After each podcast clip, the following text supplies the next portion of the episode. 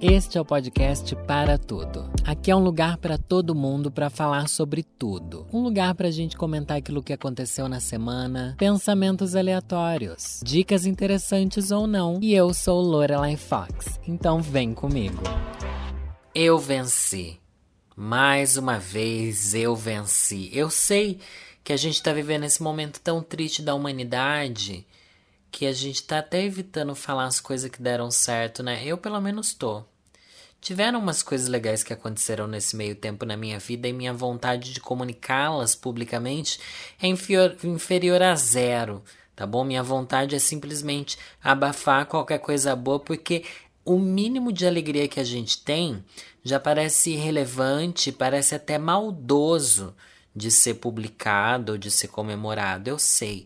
Você pode também falar que a gente precisa comemorar nossas vitórias e blá blá blá. Vamos também enxergar as coisas boas que estão acontecendo, nem tudo é coisa ruim e não sei o que lá, mas esse discurso é diferente quando a gente é um influenciador digital e a gente realmente participa da vida de milhares, milhares de pessoas mas eu vim hoje falar que eu venci, ou melhor, fiz esse discurso todo para no final fazer o que eu tô falando que eu não queria fazer. Mas tá, não é uma grande vitória, não fiquei rico, não tô ganhando mais agora na quarentena, muito pelo contrário, não é nada assim tão grande, mas é uma vitória interna e psicológica. O mês de junho foi um mês muito longo. Muito, muito, muito, muito longo, gente. O mês de junho foi um mês que não teve fim pra gente que é LGBTQIA, e principalmente que trabalha com esse conteúdo. Eu, graças ao bom Senhor, tive bastante trabalho esse mês, e é uma coisa que não vinha acontecendo desde o começo da pandemia.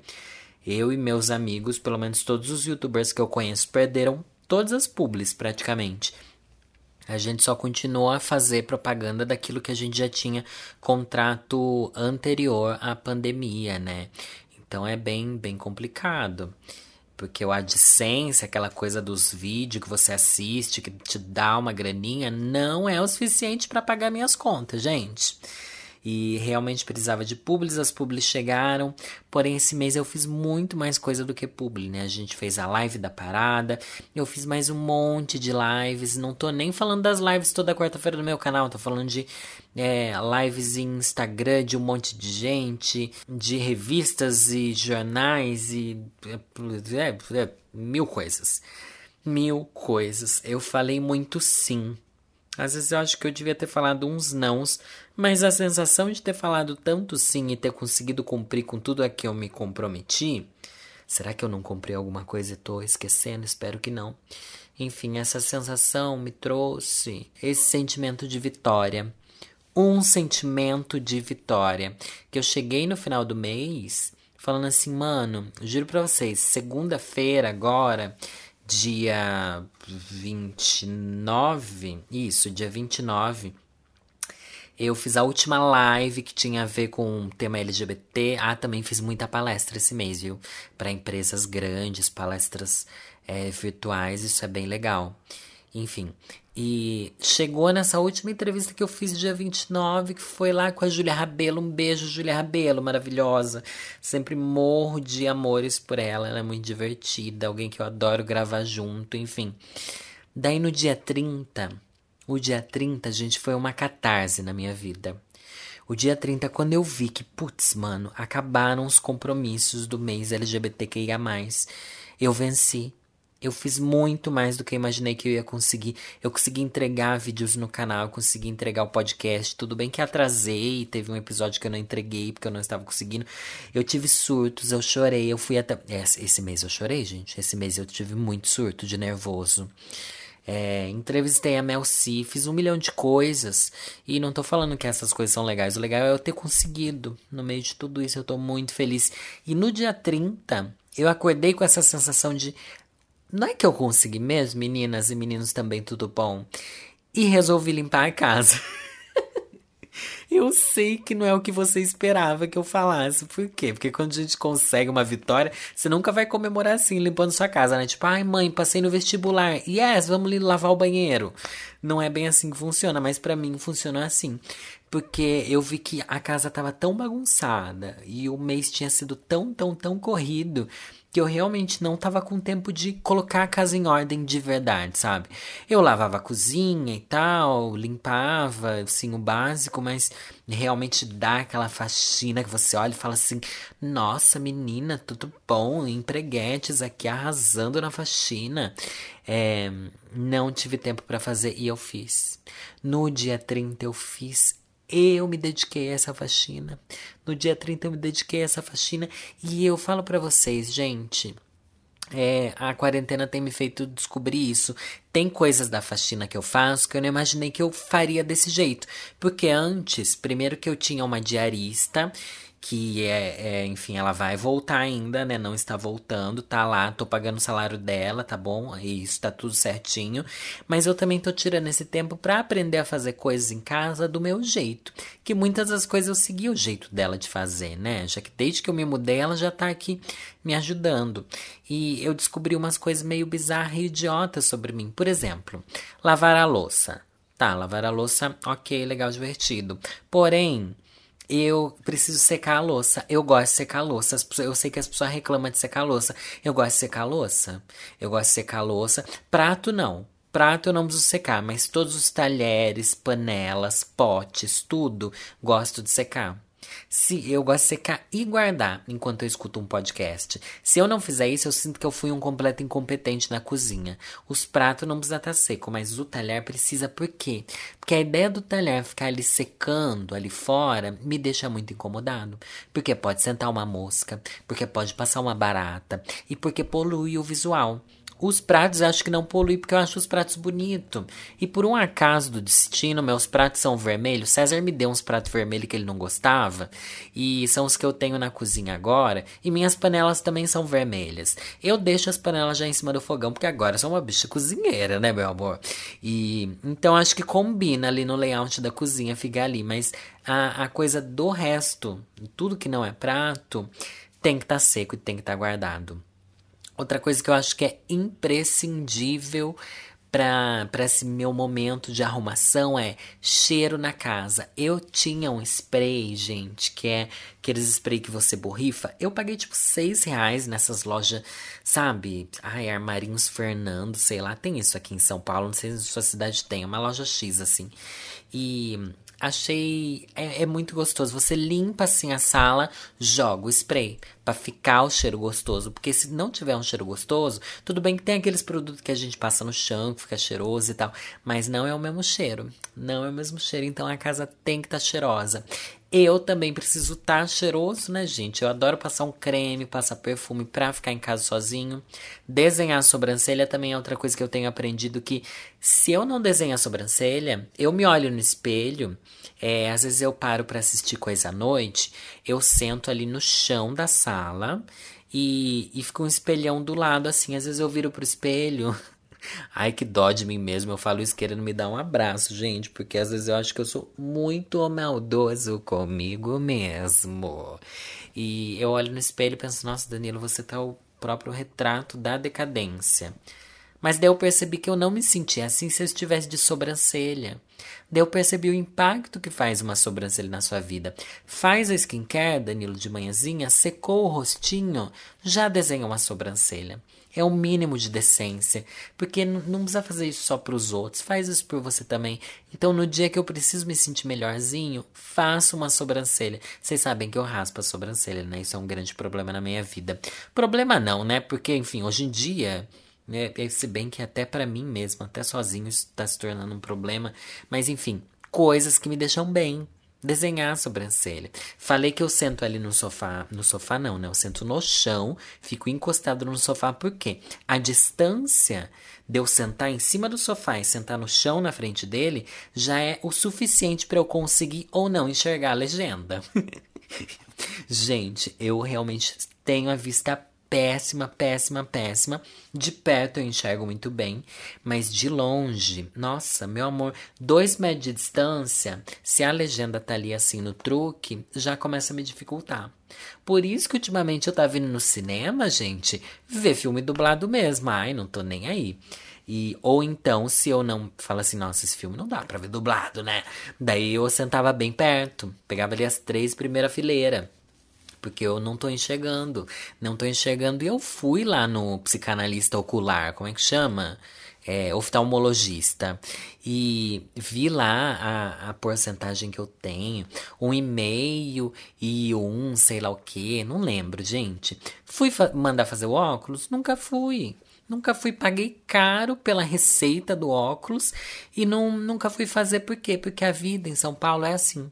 Você prioriza o seu trabalho, nunca o seu bem-estar pessoal.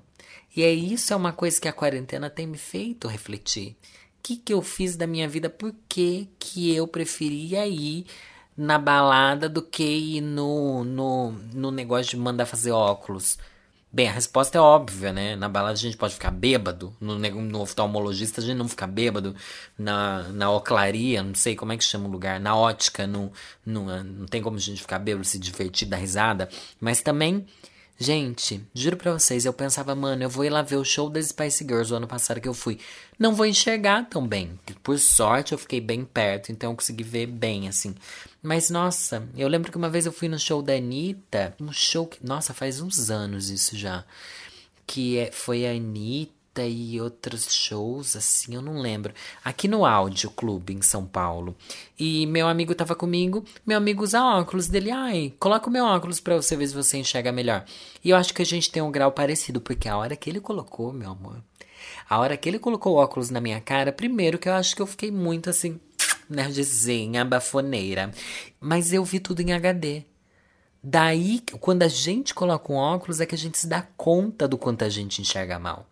Porque a gente se acostuma, né? Com, como diz o texto clássico aqui de Lorelai Fox, a gente se acostuma. E a gente se acostuma a enxergar mal. E a gente não sabe que tá enxergando mal. Daí a gente, você olhar pra grama, gente, eu lembro que agora toda vez que eu tenho chance de pegar óculos de alguém, se a pessoa não tem um grau alto, eu peço assim, ah, deixa eu dar uma experimentadinha aí, ó. Passa aqui, passa o back, passa o back. E daí eu pego ali o óculos e fico assim, mano, nossa, o mundo é outra coisa. É outra coisa. Gente, tanto ônibus, como eu sofria para pegar ônibus em Sorocaba. Então, isso é uma coisa que já vem de anos, sabe? De eu sofrer pegar ônibus, porque não enxergo. E o ônibus é uma coisa que você vem vindo de longe e ele vem em movimento, né? Óbvio, o ônibus é um transporte público, não é um parado público. Mas daí você, daí você fica naquela, putz, eu sou a única pessoa aqui no ponto de ônibus, vou dar sinal pro ônibus errado? Você já deu sinal pro ônibus errado, gente? Eu não sei o que, que é mais humilhante. Você dar sinal pro ônibus errado ou você. Como é que é? Ou você ir correndo para não perder o ônibus. E daí pode ter o combo também, né? Você vai correndo, achando que vai perder o ônibus, mas chegando lá você correu para o ônibus errado. Tudo pode acontecer na hora de pegar o transporte público. Já fiz um episódio aqui sobre transporte público, né? Mas eu acho que é isso. Quer dizer, acho que é isso que, né? Eu nem sei onde é que meu raciocínio foi parar, mas a questão é: quarentena tá me vendo, me fazendo pensar em coisas que eu não pensava antes. E esse podcast é o resultado disso tudo. É como se fosse a minha terapia comigo mesmo e provavelmente com você que está me ouvindo. Falei que eu sento para assistir coisas, né?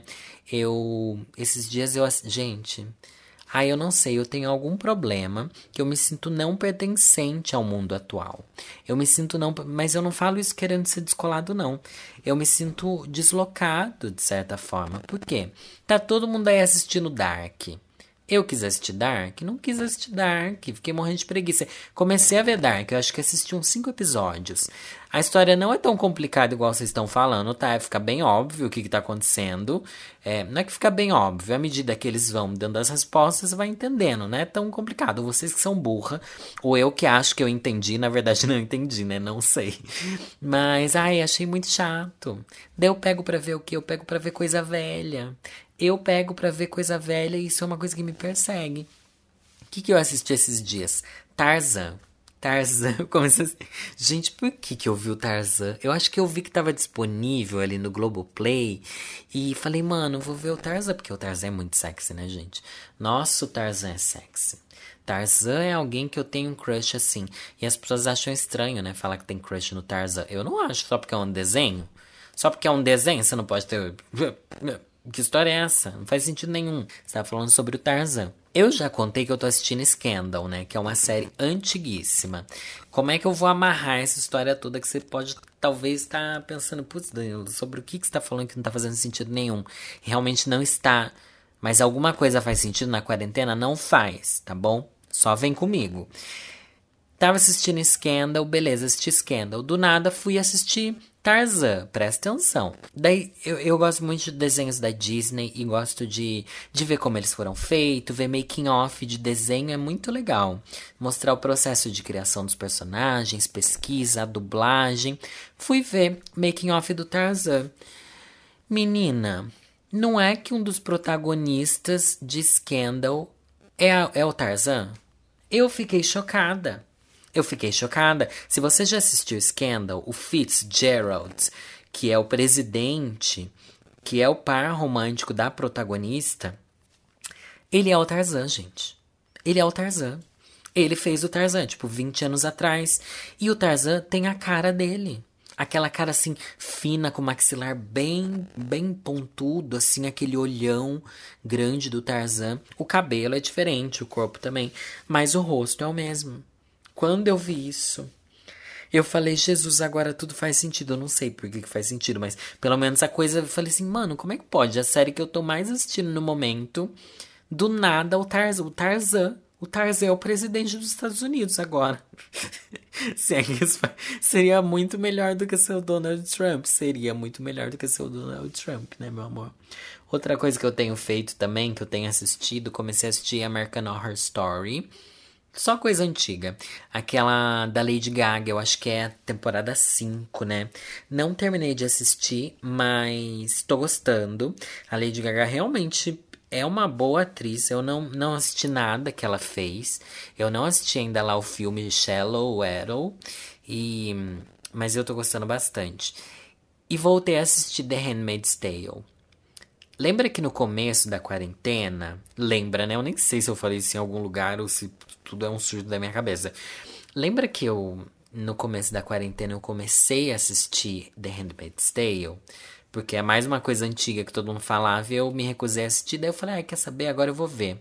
Agora que tô aqui de boa em casa, não consegui porque surtei. Falei, nossa, essa série é muito pesada, essa série acaba com a gente, essa série tira a esperança de viver e de fato é tudo isso, tá bom? Só que agora, passados quatro meses, desde o começo da pandemia aqui no Brasil, meu amor, mas essa série não me faz cócegas não me faz cócegas. Eu não sei se é porque a gente já viu que a desgraça humana pode ser muito pior do que nessa série, ou se porque a gente tá completamente anestesiado. Eu me sinto completamente anestesiado. Eu me sinto assim. Talvez você sinta também, eu não sei. Outra coisa maravilhosa que eu assisti também foi. Maravilhosa aqui, né? Você sabe que a gente tá falando assim no nível de teoria do que é maravilhoso para mim no momento de pandemia. Mas colocar na televisão comecei a tentar fazer isso. No começo da quarentena, eu assistia muito Big Brother e também estava vendo jornal, né? Acho que todo mundo começou a assistir jornal na TV, até eu abrir mão disso. Mas às vezes, coloco lá na Rede Globo. Ah. Ai, não só na Rede Globo, gente. Você acredita que esses dias eu fui assistir a novela. Ai, Jesus. Jesus. Eu assisti a novela Jesus da Record. E assim, mano, nossa, é sério, é sério. Não tô reclamando só porque é legal falar mal da Record. Ai, novela evangélica, não é por isso, mas é surreal aquilo. É, é surreal no sentido de que a produção é muito elaborada, tipo, os cenários bafônicos, a fotografia, não sei o que lá. Não é tão bonito quanto as novelas da Globo, óbvio, mas eles investiram alto, só que Mano, parece um teatro da escola, não sei, não rola, não desenvolve, é um... Ai, e eles enfiam uns versículos da Bíblia no... Vocês já assistiram, gente? Vocês já assistiram, vocês têm que ver? É uma experiência antropológica, juro pra vocês. Só que eu não sei nem o horário que passa, eu caía naquilo por acaso.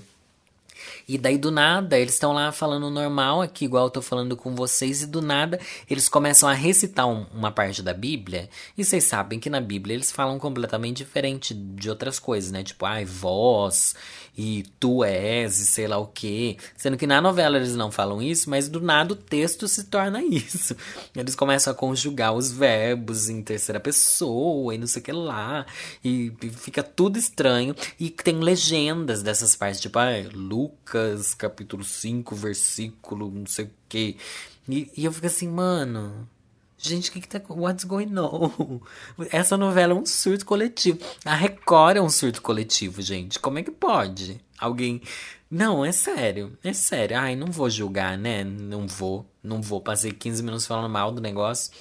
Mas enfim, tá aí esses dias na Globo assistindo. Como é que chama? Independence Day, meninos e meninas também. Só que o Independence Day 2 tá?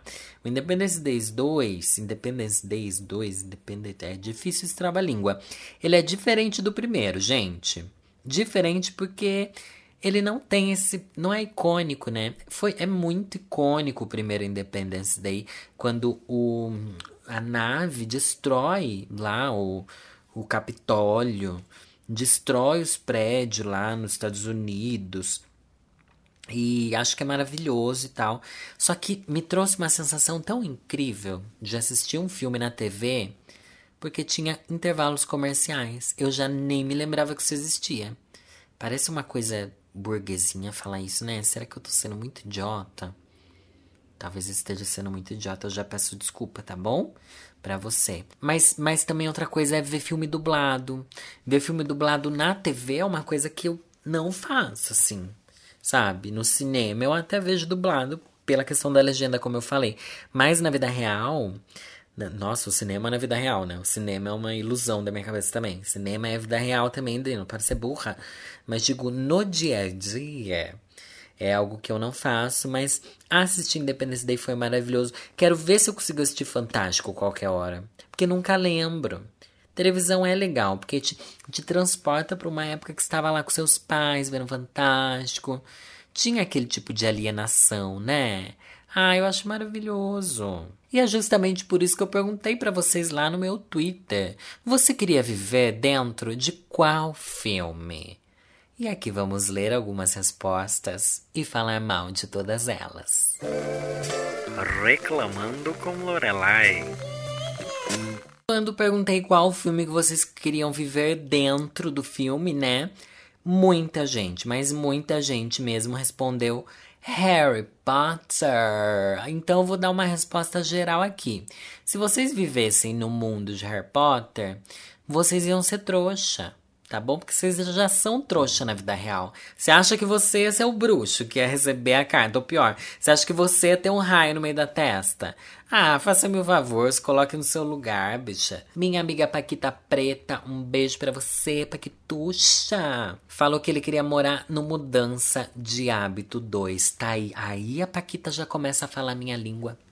Porque eu acho, gente, que se é pra gente escolher um filme, vamos escolher viver dentro de um musical. tá bom? Porque é um musical, gente. O um musical, além dele ser um filme, é um filme cantado.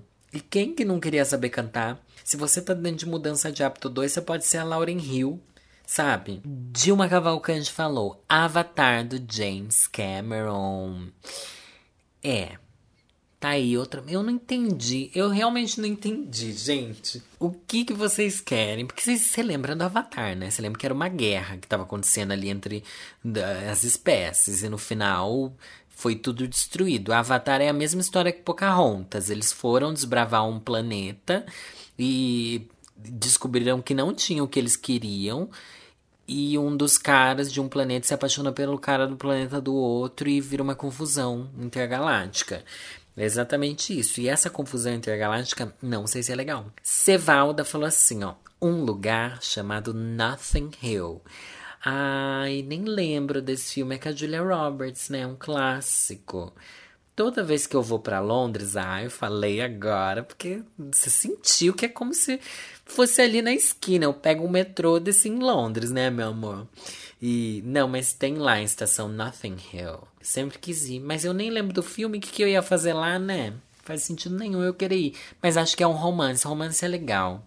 E ser a Julia Roberts, ai, eu queria ser a Julia Roberts em Uma Linda Mulher.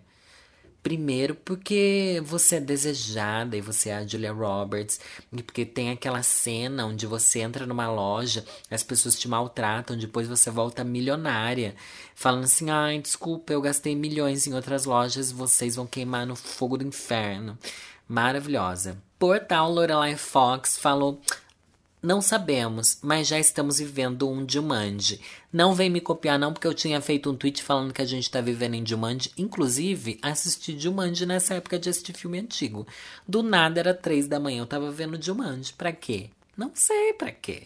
Não sei. Mas Jumanji é um filme legal, né? Ai, gente, eu posso falar mal aqui de Jumanji? Porque vocês chegaram a assistir os novos Jumanji? Ai, gente, não é querer ser puritano, tá bom? Mas por que, que eles inventaram esse negócio de videogame? Não faz sentido. Não faz sentido videogame. Porque era um jogo de tabuleiro, ainda existe jogo de tabuleiro. E outra, eles entram dentro do videogame. Não, era legal quando as desgraças saía do tabuleiro e vinha pro mundo real, né? Isso era legal. Ai, ai, nossa. E eu até contei nos meus stories, eu acho que é, meus vizinhos em cima ficam correndo, que tem crianças que moram aqui, né? Meninos e meninas também. E daí fica fazendo das crianças correndo. Eu sempre acho que são os são os tambores de Jumanji. Pode ser. Eu vou falar aqui alguns filmes que eu gostaria de viver dentro e você já vai imaginando os seus aí. Jurassic Park.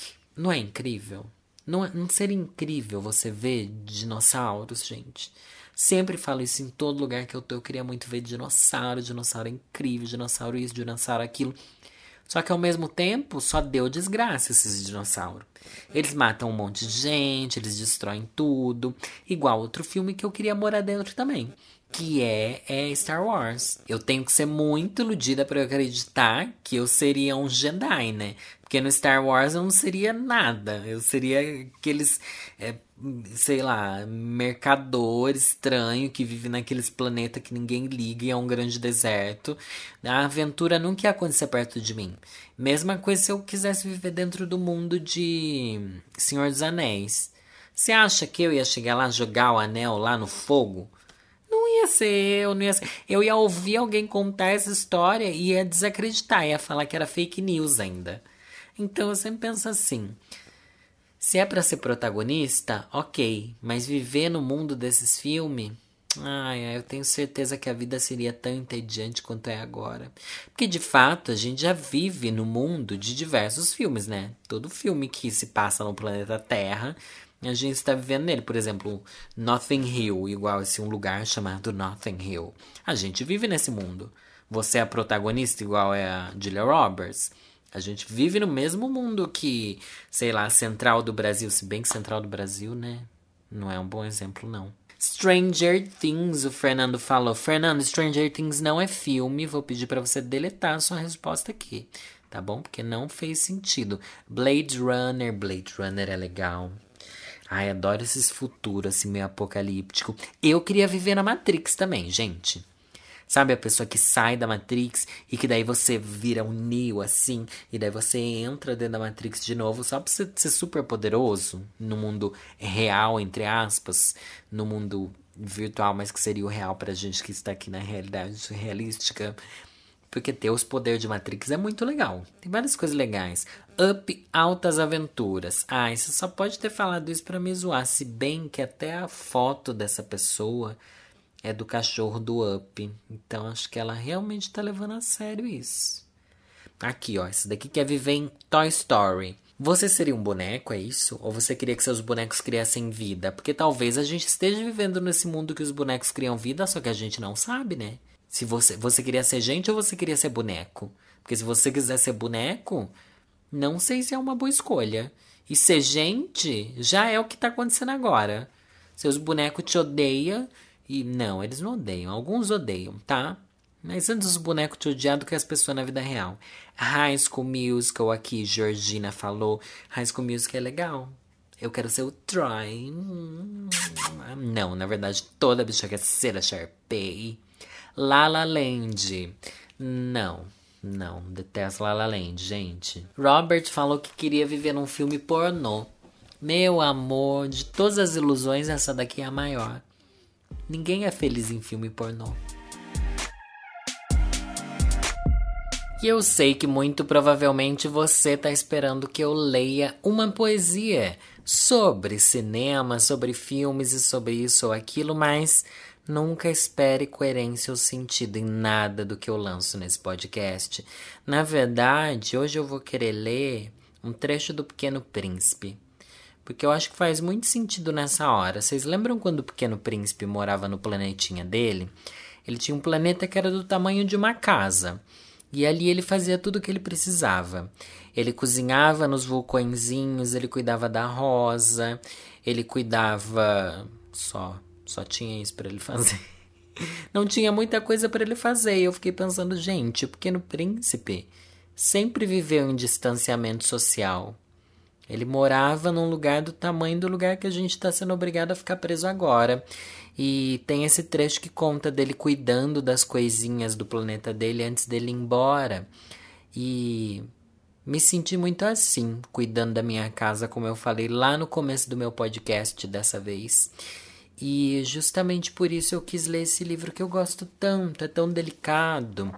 E peguei para ler esse livro, eu tenho uma edição especial do Pequeno Príncipe.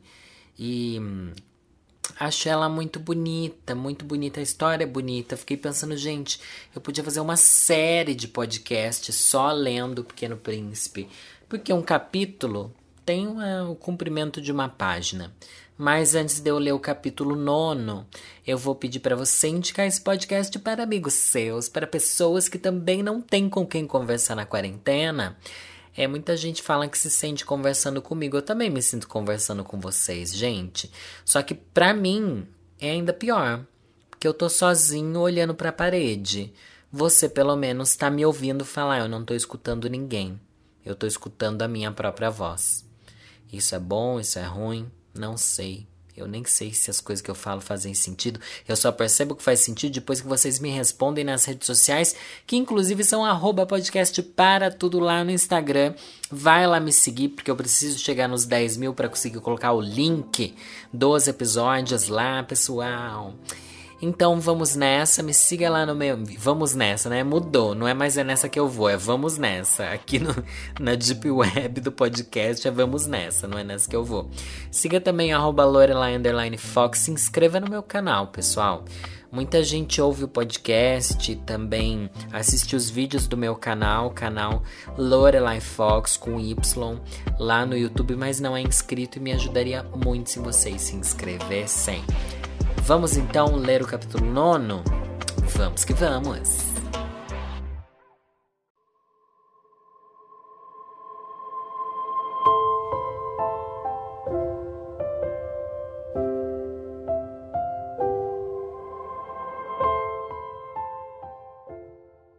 Creio que ele se valeu de uma migração de pássaros selvagens para fugir. Na manhã da partida, pôs seu planeta em ordem limpou cuidadosamente os vulcões em atividade. Ele possuía dois vulcões em atividade, e isso lhe facilitava esquentar o café da manhã. Possuía também um vulcão extinto, mas, como dizia, nunca se sabe, né? Por isso limpou também o vulcão extinto. Se são bem limpos, queimam calmamente, sem provocar erupções. As erupções vulcânicas são como as labaredas das lareiras. Aqui na Terra somos muito pequenos para limpar os vulcões. É por isso que eles nos causam um montão de aborrecimentos. O pequeno príncipe arrancou também, com certa tristeza, os últimos brotos dos baobás. Ele pensava em nunca mais voltar, mas naquela manhã todos aqueles trabalhos rotineiros lhe pareceram extremamente agradáveis. E quando regou a flor pela última vez, e se preparava para colocá-la sob a redoma, sentiu que tinha vontade de chorar. Adeus, disse ele à flor. Mas ela não lhe respondeu. Adeus, repetiu ele. A flor tossiu, mas não foi por causa do resfriado.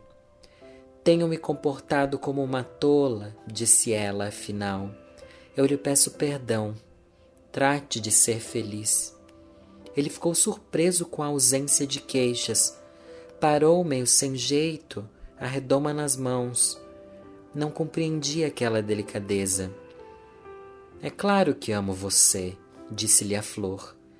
Se nunca percebeu, foi por culpa minha, mas não tem nenhuma importância. Você tem sido tão tolo quanto eu. Trate de ser feliz. Deixe aí essa redoma, não preciso dela. Mas e o vento? Não estou tão resfriada assim. A brisa fresca da noite me fará bem. Sou uma flor. Mas os bichos? É preciso que eu suporte duas ou três larvas se quiser conhecer as borboletas. Dizem que são muito bonitas. Se não, quem virá me visitar? Você estará longe Quanto aos bichos grandes, não tenho medo deles, confio nas minhas garras. E mostrou ingenuamente seus quatro espinhos. Em seguida acrescentou: O que ainda está esperando? Isso me dá nos nervos. Decidiu partir? Pois então vá logo. Pois ela não queria que ele a visse chorar. Era uma flor tão orgulhosa.